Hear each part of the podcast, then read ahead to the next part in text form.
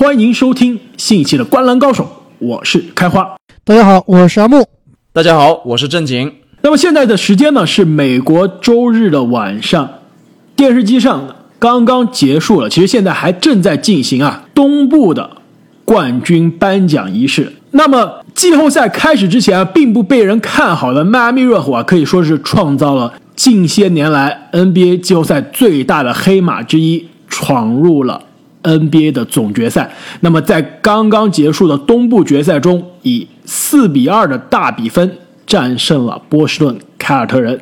哎，你刚刚说不被别人看好的热火，其实你说的里面肯定不包括我。如果大家去看我们之前季后赛之前出的节目啊，当时我是预测这个东部最有可能打进总决赛的是热火和猛龙。那其实热火能够进入总决赛，在我看来其实并不是非常让我惊讶。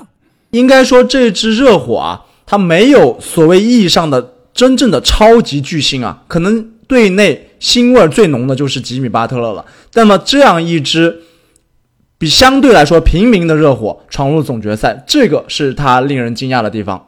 而且毕竟呢，他在季后赛的这个过程当中啊，第一轮可能说是打的战绩和这个球队的阵容并不是特别理想的印第安纳步行者，可以说是赢得兵不血刃。后面两个系列赛可以说战胜的对手都是纸面上实力要比自己高出不少的对手。虽然可能热火其实在这个气泡。重启之前，我们对他的认可都觉得他是东部可能最有意思的球队之一，也是最有可能创造这个让人惊喜的成绩之一的球队。但是也是真的没想到，他能接连在两个系列赛中战胜两个可以说是让大家更看好的对手。那么刚刚结束的这一场第六场呢，热火也是赢得非常的精彩，基本上比赛全场领先了三节半的时间，在第四节。凯尔特人一度感觉是可以有希望把比赛拖入第七场了。没错，当时这个凯尔特人一度在第四节啊领先热火六分，但是呢，热火在最后七分钟的这个一波流，可以说是一下子把凯尔特人刚刚打出来的气势完全就塞回去了，也是锁定了球队去总决赛的门票。那么，既然这场比赛刚刚结束啊，那我们就。今天节目先跟大家回顾一下东部决赛的这个系列赛，更关键的是这个刚刚结束的第六场的比赛。在那之后呢，我们来跟大家回顾一下之前一天结束的西部决赛的比赛。最后，本期的节目我们会跟大家分析一下，也是大家非常期待的 NBA 二零二零总决赛的对位。那你刚刚说到这个。热火第六场比赛第四节最后阶段的一波流，把这个凯尔特人打回家。这一波流真的是看得我非常非常的过瘾，隐约让我感觉到我是在看金州勇士打球。我不知道你们有没有同样的感觉啊？就是球队上有多个可以得分的这个得分手，而且其实内外开花嘛。阿德巴约在内线造成杀伤。外线的两个射手，两个年轻的射手，邓肯·罗宾逊以及西罗也是在外线。其实整个球队今天超过百分之五十五的投篮命中率，以及将近百分之五十的三分球命中率，真的是非常的高效。没错，这个阿德巴约在第四节绝对是接管了比赛。热巴在第四节打的不光是篮板、进攻、策应，整个风格我觉得打的完全不输巅峰时期的这个追梦格林啊。而且你所说的这个西罗和邓肯·罗宾逊。西罗得了大概有十多分，邓肯·罗宾逊也是有两记非常精彩的三分球，等于说是一个追梦格林配上了两个克雷·汤普森，再加上非常非常熟悉的老面孔伊戈达拉，还是当年那个总决赛 MVP 的伊戈达拉，这套阵容在最后时期打的真让我看的非常非常的过瘾。其实你们刚刚都把这支热火和当年巅峰的勇士进行对比啊，我想这支热火可能还是少了一些当年勇士的威慑力。不过他们的表现确实是非常的精彩，让我们在这个很多巨星篮球的联盟里面啊，又找到了一丝这个团队篮球的影子。而且上一期节目我们有提到，热火这一轮系列赛，包括之前系列赛制胜的法宝是他们的联防。但其实凯尔特人在随着比赛逐渐深入之后啊，我觉得是找到了一些破解联防的方法，尤其是。海沃德、海公公回归了之后，但是热火每一场比赛其实都有一个意想不到的点站出来，去在两双方焦灼的过程中把胜利的天平向自己这一方去搬了。那么刚刚结束这场比赛，很明显就是阿德巴约以及在前几节发挥非常出色的这个邓肯·罗宾逊啊。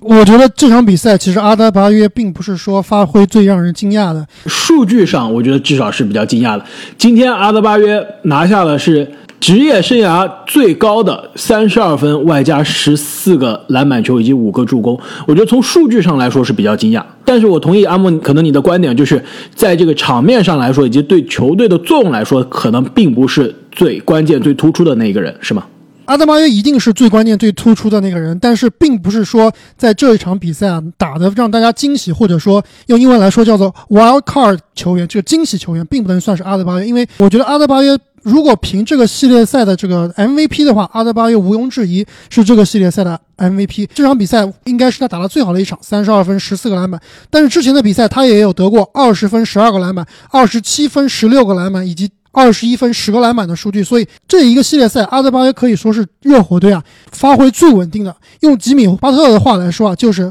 阿德巴约其实是这个球队的 heart and soul，就是这个球队的灵魂人物。我同意正经刚刚所说啊，每一场比赛，特别是近几场比赛，热火队每一场比赛都有能挺身而出的惊喜人物。这场比赛我觉得是伊戈达拉出场二十七分钟，五投五中，三分球四投四中，拿下了十五分。我同意你的观点，但是我觉得伊戈达拉他的发挥，其实这十五分完全来自于前三节。他第四节的时候，之所以我刚刚想说这个阿德巴约数据上来说最爆炸，但是呢，我觉得如果看比赛的这个全过程，真正在凯尔特人领先六分之后，带动全队把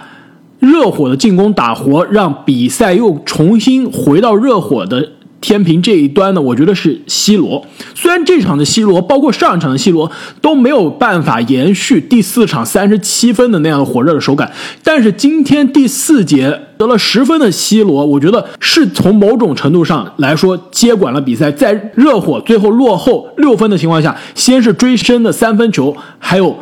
连续的两个突破以及中投，帮助球队把比分。缩进了那之后，阿德巴约的隔扣以及阿德巴约的二加一也是扭转比赛这个进程的非常重要的这个关键的进球。但是我觉得 C 罗的那几球，我觉得是这个球队找回胜利的感觉的关键。哎，我们刚刚其实提了这么多球员，我觉得这正是热火可怕的地方，就是攻击点非常的多。其实你并不是很容易分辨出谁是本场的 MVP，好像每个人都表现得很出色。都在关键的时刻贡献了自己的力量，这一点其实我非常同意啊，因为我们经常说这个系列赛，说到热火的成功，可能归功于他的联防是防守端的成功，的确，我觉得这是有这个功效。但是上一期的节目我们也聊了，其实这个系列赛，我觉得热火更多是赢在他的进攻，面对凯尔特人这个联盟可以说是一流的防守的球队。热火赢的这四场比赛，分别是得了一百一十七分、一百零六分、一百一十二分和一百二十五分。可以说，就是说，面对对面联盟顶级的防守以及季后赛级别的防守和这个比赛的节奏，热火的进攻是一点都不停滞的。这一点是真的，这个热火在这个系列赛让大家非常惊喜的一面。因为我们期待的是一个防守强硬、作风非常硬朗的球队，但是在进攻端，我觉得他们。打出了让大家没有意想不到的流畅。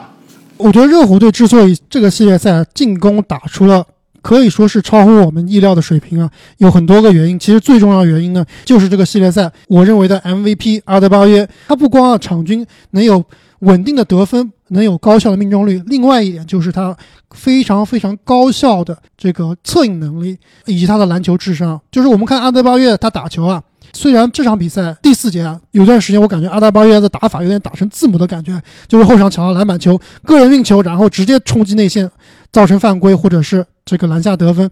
但是我觉得大部分阿德巴约他打球啊都是非常非常的聪明，出手呢也是非常非常的合理。他是一个这个传球第一、策应第一的中锋，所以这一点其实是我们看到这个热火这么多优秀的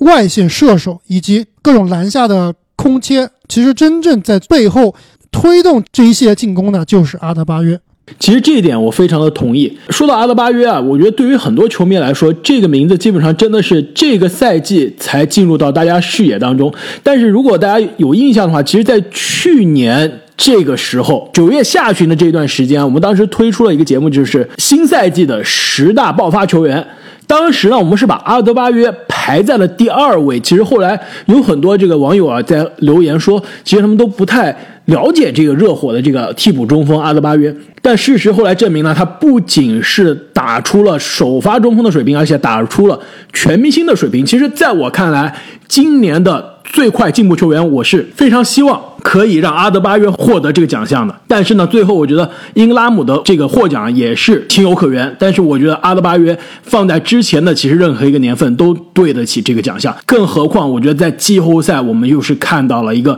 可以说是球技以及对于篮球比赛的解读啊，又上了另一个档次的。球员，这点我非常非常同意啊！也是在去年的这个时候，当时我对阿德巴约的了解啊，也只是对他前一个赛季的表现。当时给我的感觉就是比较年轻，身体素质比较好。但是我当时认为阿德巴约其实总体来说啊，还是有待打磨，技术比较粗糙。但是这一年的进步啊，真的是非常非常令我惊讶。而且啊，他今年只有二十三岁，其实未来还有很多的上升空间。我觉得，特别是他在进攻端啊。他如果能把他的投篮练得更加精准，而且呢距离练得更加远，甚至呢能练出一些不用说是这个波尼吉斯这样的三分水平，但是能有当年这个追梦格林在三分端的威胁啊，这个能让防守球员尊敬的这个定点三分，其实也就够了。对，所以我觉得这名球员的未来真的是不可限量。所以啊，这个回到我们在奥兰多重启赛季之前说的那期展望的节目啊，当时我说迈阿密的球迷，当地的球迷跟我们说说这个。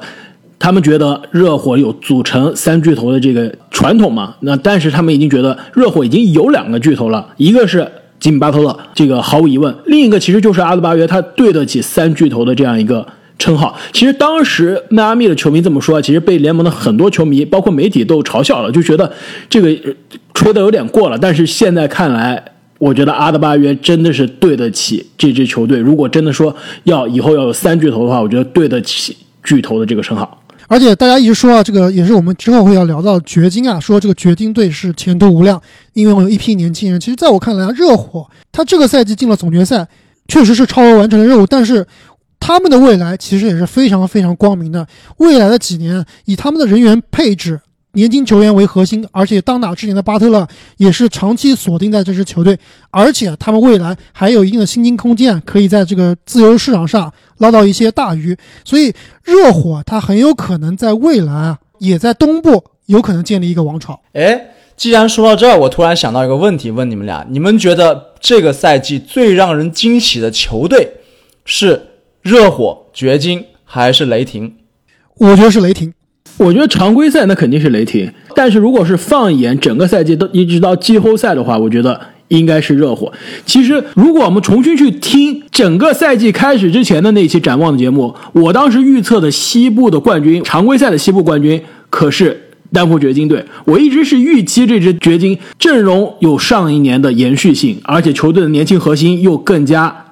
多了一年的经验，我其实是预期这支掘金应该是在西部的第一档次。那我觉得他的季后赛的发挥其实已经是超常发挥了。但是热火当时我记得，这个拉斯维加斯给出了他们的这个胜场的这个预期啊是四十五场，可以说就是他基本上是个季后赛边缘的这样一个预期。虽然当时我和阿木都是觉得这个球队应该是比这个季后赛边缘的水平还是要高一些的，但是现在看来他已经进入总决赛了，我觉得这个真的是完全超出了几乎是大多数人的预期了。但是你们不要忘了，掘金是打败了最不可能战胜的对手。在赛前，我相信包括我们三个人啊，没有任何一个人能预计到掘金打败快船。然而，这个雷霆，我们甚至像开花，你都觉得他能打败火箭；而热火，我们也觉得他是能有可能战胜凯尔特人和雄鹿的。所以，其实掘金啊，也是一支非常惊喜的球队。这个赛季的季后赛，在我看来是非常非常精彩的。那其实热火最后想说的一点啊，就是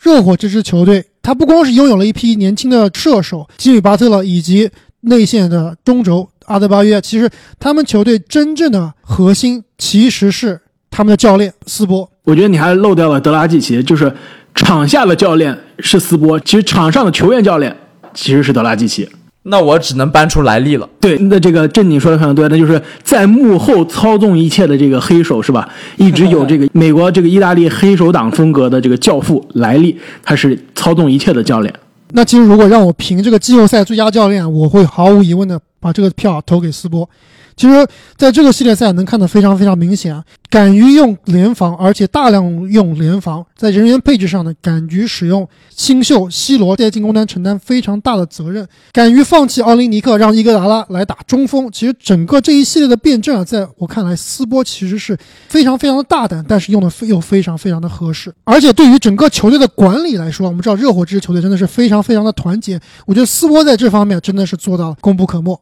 而且，其实斯波之前带领这个三巨头时期的热火已经拿了两个总冠军，而且进了四次总决赛。但是，其实大家对于这个教练，这个总冠军级别的教练，一直是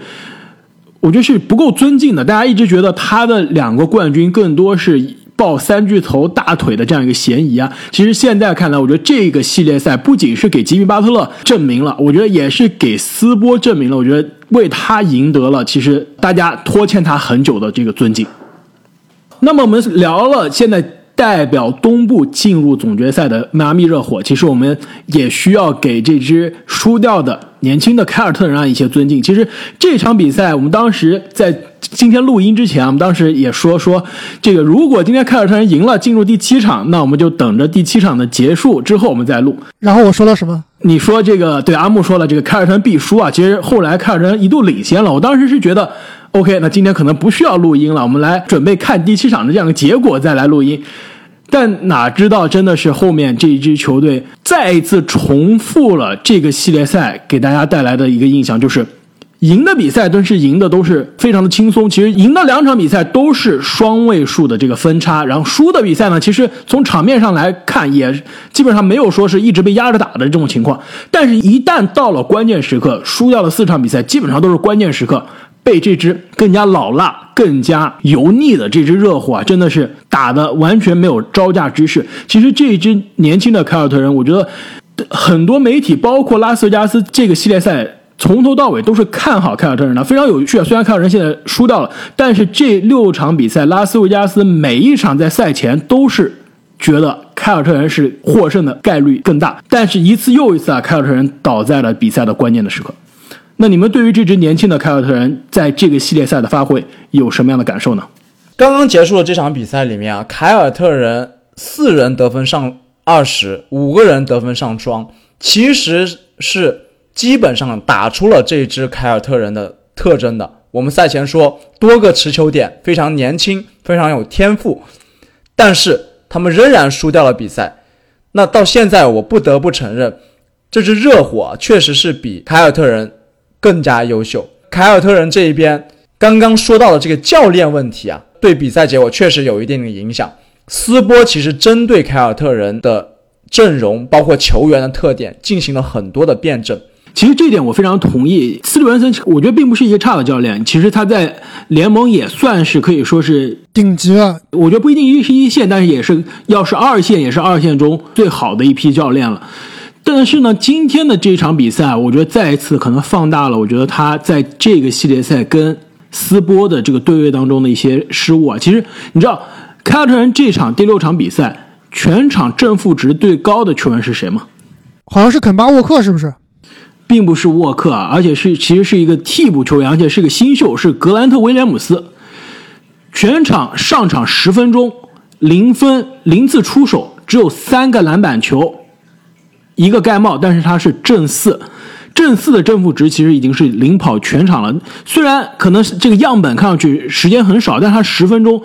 他在场上的十分钟给球队的防守端带来的能量是非常大的，而且因为他是属于。个子比较小的这样一个中锋，非传统型的中锋，其实他在场上作用非常像火箭的塔克，就是我可以换到对面的任何一个外线球员上，我不会失位。但是呢，你让我顶对面的阿德巴约，我照样可以顶。这样的作用其实是非常关键的。而且凯尔特人之所以能在第四节一度把比分反超，并且领先六分，当时格兰特威廉姆斯可是在场上的，但是教练最后不知道为什么。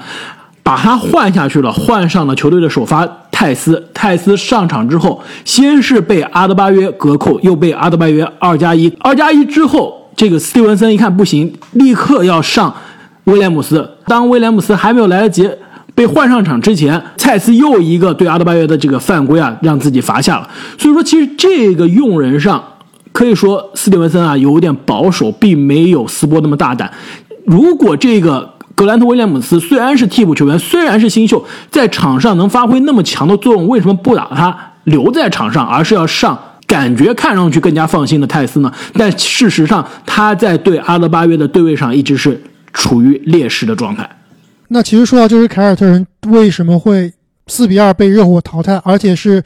感觉上是实力比对方强，但似乎并没有完全发挥出自己的实力啊。其实最主要的，我们还是要说一下这一支球队的王牌球星塔图姆。那之前的节目我们也说了，塔图姆在今年以及在之前的。季后赛的表现啊都非常非常的突出，可以算是一个准超巨的一个球员了。但是这个系列赛虽然看他的数据仍然是很好看，对吧？场均都有两双，而且呢每场比赛都能得二十多分。但是塔图姆这个球员其实他应该去加强的地方呢，也是我们之前一直诟病的，也就是说他这个球员天赋极其的高，但是他打球应该打得更聪明。应该用更高效的方法，让自己的天赋兑现成更高效的得分。其实最好的例子就是塔图姆，可以看一看隔壁的勒布朗詹姆斯，詹姆斯是如何用自己的优势而把自己的优势发挥到极致的。这一点其实塔图姆啊，虽然前途依然光明，但是想要真正成为联盟的超巨啊，还是需要更进一步。另外啊，凯尔特人我还发现一个不知道说是优点。还是缺点的一个特性啊，就是他的持球点真的非常非常多，可能是某种程度上来说啊过多了。其实这轮系列赛发挥非常出色的杰伦布朗啊，包括有很多网友也在提这个事情，就是杰伦布朗打得非常出色，效率极高，但是他的球权啊非常非常有限。这点我太同意你了。如果要我颁这个系列赛凯尔特人发挥最好的球员，我肯定会选杰伦布朗。而且你们之前所说的这个斯蒂文森的战术啊，我觉得他这个给杰伦布朗的战术实在是有点少。对，杰伦布朗其实很多机会都是自己生抢出来的，要不然就是这个底角的空位三分球，这个延射三分让他投。其实我非常同意你刚才观点啊，就是这个球队啊，其实他有天赋的球员太多了，能够持球的球员太多了。所以导致他最后的战术啊，是不是太复杂了？太平均了，太平均了。很多时候，怪关键时刻，你就是需要一个王牌的战术，就是我让谁打球，用什么样的战术让他拿球，或者说这个挡拆换位啊，用自己的优势打对方的劣势。其实，在这一点上，凯尔特人确实没有做得非常好。其实你们说凯尔特人的这个进攻点太多了，可能他的进攻太平均了，可能造成问题啊。其实我在某种程度上是同意的，但是我觉得凯尔特人的这支阵容的最大的缺点，其实我们整个赛季都在谈，就是他的内线的防守。其实现在看来呢，不仅是内线的防守，还有内线的进攻，因为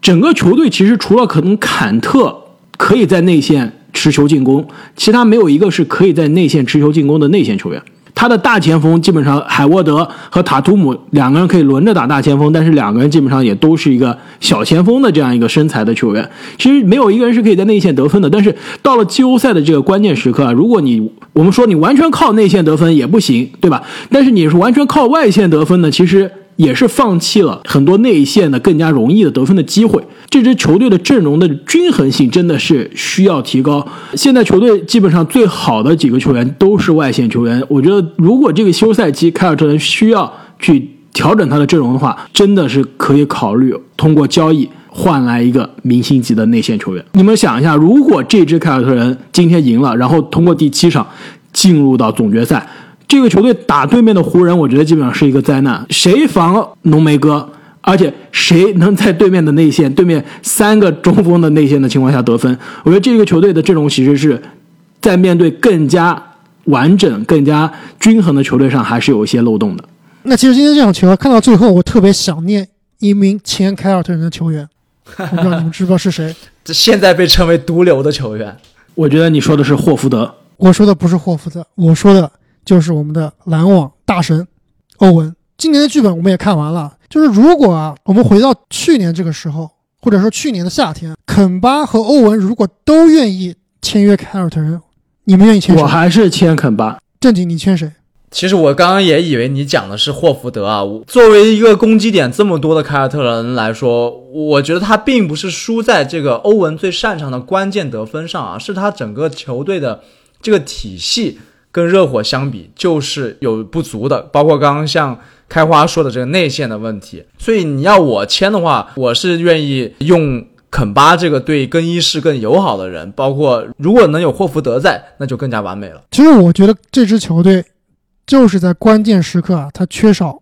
能够持续一锤定音的球员。我们刚才说了很多这个教练的问题、塔图姆的问题，但是这个球员其实资历最老、薪金最高，照理来说应该是在季后赛啊能够独当一面的球员。在这个系列赛打的其实不能说差，但是绝对不能说好。其实如果当年这个欧文在凯尔特人啊，他不是更衣室的问题，这支球队。有更成熟的塔图姆和杰伦布朗，加上一个进攻能力强很多。特别是啊，我觉得肯巴沃克最欠缺的是什么？最欠缺的就是冲击篮下，在篮下得分造犯规的能力。这一点比欧文真的差了很多。另外就是他在防守端，虽然欧文也不是一个非常好的防守球员，但是肯巴沃克在防守端，由于他的身材，在这个系列赛啊，真的是被热火轮番进攻的一个点。所以，如果啊能把肯巴换成欧文，一个更加成熟的欧文，一个更加成熟的塔图姆，我觉得这支球队啊，也许能够走得更远。我同意啊，但是如果是我们看一场比赛或者一个系列赛，我可能需要欧文；但如果我们放眼是一个赛季，或者是看这两个球员的整个合同打下来三年、四年的这样一个时间线的话，我觉得还是肯巴是更符合这个球队的需求的。因为其实我觉得你刚刚说的那些我都同意啊，但是很大一个前提就是。如果没有今年的肯巴的这个存在，我觉得凯尔特人这些年轻人的进步啊，也不会像今年那么高。我们之前说了，这个塔图姆可以说今年是算爆发了，但是杰伦布朗的数据以及他的效率的这个提升，其实是比塔图姆来说更大的。可能杰伦布朗在球队上跟这个欧文的关系处理的更糟糕，包括斯马特。其实现在看来，换了这样一个球队的更衣室的环境，换了一个球队的更衣室的发言人，其实球队的年轻球员真的是成长的非常的快。但是我同意你，如果是比赛的最后时刻，那么我们聊完了东部决赛，再让我们来看一下西部这边的西部决赛的结果。那么湖人呢，在第五场比赛轻松的战胜了，也可以说是黑马的丹佛掘金，让总比分四比一。那詹姆斯呢，再次今年是再次重返季后赛的情况下，也是再次重返了。NBA 的总决赛，从二零一一年开始啊，詹姆斯就是去年这一年没有打季后赛，那剩下的每一年都打了季后赛，而且打季后赛的年份都进了总决赛，这个壮举啊，真的是非常的可怕。那么两位，你们对于西部的这个系列赛有什么样的观点呢？那我们先说一下湖人这边吧。其实湖人这边啊，确实老詹最后一场比赛非常非常的给力，但是老詹这个系列赛在我看来啊。就是正常发挥，绝对不能算是让我惊喜。我不同意啊，我不觉得他是正常发挥啊，甚至有点划水。前几场我觉得他在划水，尤其输掉那场，我不知道他在做什么。我觉得大家对詹姆斯的要求还是非常高啊。没错，我觉得是他是不是想说，我之前几个系列赛都是四比一赢的，我这个系列赛也放一场，然后这样我可以四比一了。最后一场詹姆斯，我觉得是他的认真打的正常发挥。那确实，前几场比赛老詹确实。打的不够有侵略性，但是这个系列赛让我最惊喜的一点啊，就是浓眉哥。那同样按我之前的这个 MVP MVP 评选啊，这个系列赛如果评 MVP，我毫无疑问会把这票投给浓眉。就这个系列赛真的让我看出啊，浓眉他其实不只是有联盟其实前五的能力，我隐约其实在这个系列赛看到了浓眉其实是有实力啊，问鼎联盟第一人的，就是真的太厉害了，而且我基本找不到。他有什么缺点？浓眉其实在我这里啊，你要凭他能力上的联盟第一人，其实我也是可以同意的。但是我觉得一定要放在最适合他的位置上，那就是球队有个老大哥帮他兜底，他是球队的二当家，可以说是精神上的二当家，但是他可以作为攻防两端的第一人。这个我是同意的，没错，我觉得你的这个精神上的二当家非常的关键，就可能他的数据甚至比赛上的贡献能是打出这个球队老大的这样一个水平，但是他一定是要在心理上是感觉我有个靠山的。如果不行了，我后面是有一个大腿可以支撑的。我觉得浓眉之前在鹈鹕队的时候，其实已经从数据上已经给大家看出来这个潜力，就是未来的 NBA 最强的内线球员。但是呢，其实他作为球队的当家球星，我觉得独自带队的能力真的是差了不少。现在在老詹的身边，在一个更加有经验、更加有资历的这个老大哥的身边，我觉得他打的更加是得心应手。这点我其实也很同意啊。其实老詹对于浓眉的成长啊，真的是帮助非常非常的巨大。说到这个帮助非常巨大，我来给你补充一个故事啊。其实，在第四场结束的时候，就是当时比赛三比一之后。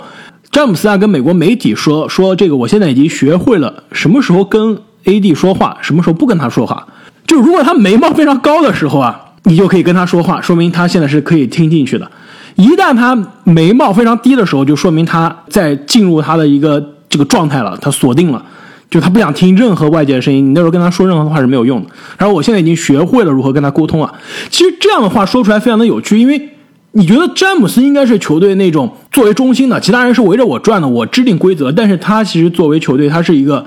去跟大家交流的一个，更像是个导师的状态。他会去照顾到 AD 的情绪，去了解如何跟这个小弟更加好的沟通。其实这一点让我看来是非常有趣的一个变化。对啊，这个球队的老大哥不仅仅是大家围着他转啊，他给每一个包括是角色球员的这种关心，我觉得是很重要的。那我回到刚才我说的这个 AD 啊，可能是未来联盟的第一人啊。我觉得之前我们对他最怀疑的，没有在大场面啊挺身而出过，没有在关键时刻啊能够扛起整支球队的攻防两端。其实，在这个系列赛啊，AD 证明了他自己可以打关键球，而且这一点其实对他自己也是帮助非常非常大。我觉得这个系列赛打完以后，他自己对于自己的信心啊，肯定也是提高了不少。而且，如果今年，湖人夺冠，我敢说，安东尼·戴维斯可以说是老詹身边最强的队友，没有之一。阿木，你这个已经开始剧透了。我们等会儿把总冠军和总决赛的这个悬念我们要留到等会儿再聊。我们先继续聊这个系列赛。其实我觉得这个系列赛除了老詹最后一场的发挥，除了 AD 像你所说啊，可以说是这个系列赛的 MVP 啊。我觉得这个系列赛湖人今年签了几个。老将其实签约的时候让大家非常质疑的几个老将，我觉得发挥的也非常出色。前一期节目我们聊了隆多，可以说是这个球队除了 AD、除了詹姆斯之外的球队的三号选项，也是球场上的这样一个指挥官以及非常狠毒的这样一个防守者。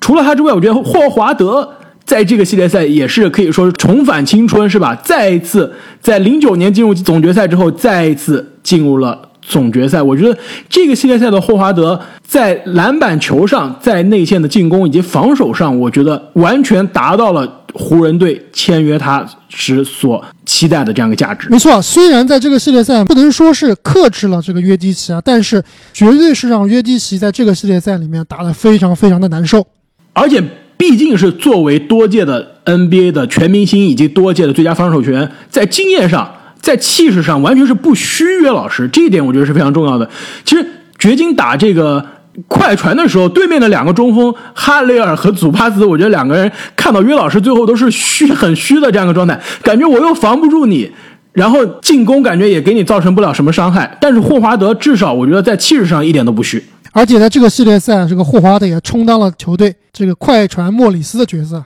一度是球队的这个恶霸担当，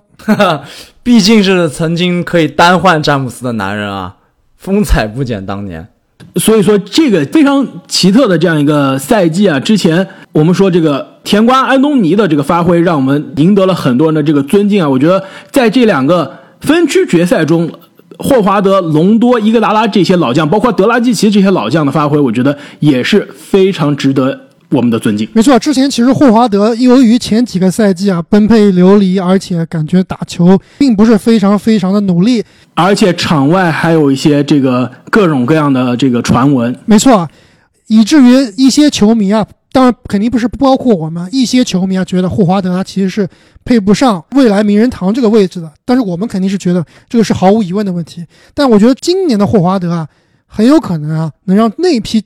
质疑他的球迷啊。闭嘴！那么我最后其实还想说一下这个詹姆斯。其实当比赛比分成为三比一之后，当时我觉得基本上这个系列赛啊，其实四比一应该结束了。因为如果我作为是我是詹姆斯的话，我的心里的状态就应该是，如果我们真的是又输了一场，那我觉得给掘金的这个信心不仅是一场的加成，我觉得掘金的信心肯定爆棚了，觉得我可以两次在一比三的情况下。翻盘，我这次又赢了一场，我觉得这个机会就来了。当时湖人的状态，全队上下虽然是三比一领先，我觉得湖人第五场真的是当最后一场去打的。我一定要斩草除根，把你任何想再次翻盘、上演奇迹的这些梦想都扼杀在摇篮当中。我就是在第五场解决战斗，不会给你任何的幻想。结果第五场，我觉得这支湖人给大家的气势也是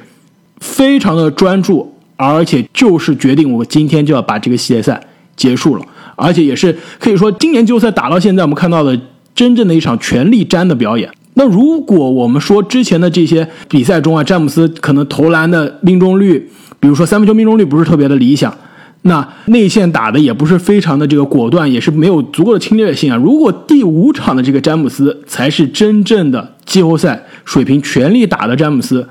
我觉得这支湖人队真的是非常的可怕。那么聊完了湖人这边，其实我觉得掘金这边也是今年的季后赛给大家创造了非常多的惊喜。刚刚正经说这个掘金可能也是我们这个整个季后赛看来最让人惊喜的球队之一啊。那我们再聊一下这支掘金队吧。那掘金队其实我要为我之前的毒奶啊道歉，道歉。之前我说了，掘金队在前一个系列赛打得非常好的。哈里斯和克雷格这两名防守型的球员在进攻端也是有相当的贡献力的，在这个系列赛真的是打的完全被你奶死了呀！真的被我奶死了。我觉得打了他们未来这个打篮球的信心都受到了影响，完全后面已经完全是投篮已经不敢投的这样一个状态了。如果是撇开最后这一场，我觉得哈里斯这个两千多万的年薪和对面这个丹尼格林、张铁林一千五百万的年薪。两个人发挥其实都是非常非常差，我觉得两个人是可以一拼啊。这个这个系列赛里面最差合同的，但是最后一场丹尼格林爆发了，而且关键时刻的三分、关键时刻的防守啊，都为这支湖人在攻防两端贡献了自己的力量。但哈里斯啊，真的是在这个系列赛到后来，真的也都都不敢用他了，就进攻端基本上是不光是空位三分球不进，而且他各种的。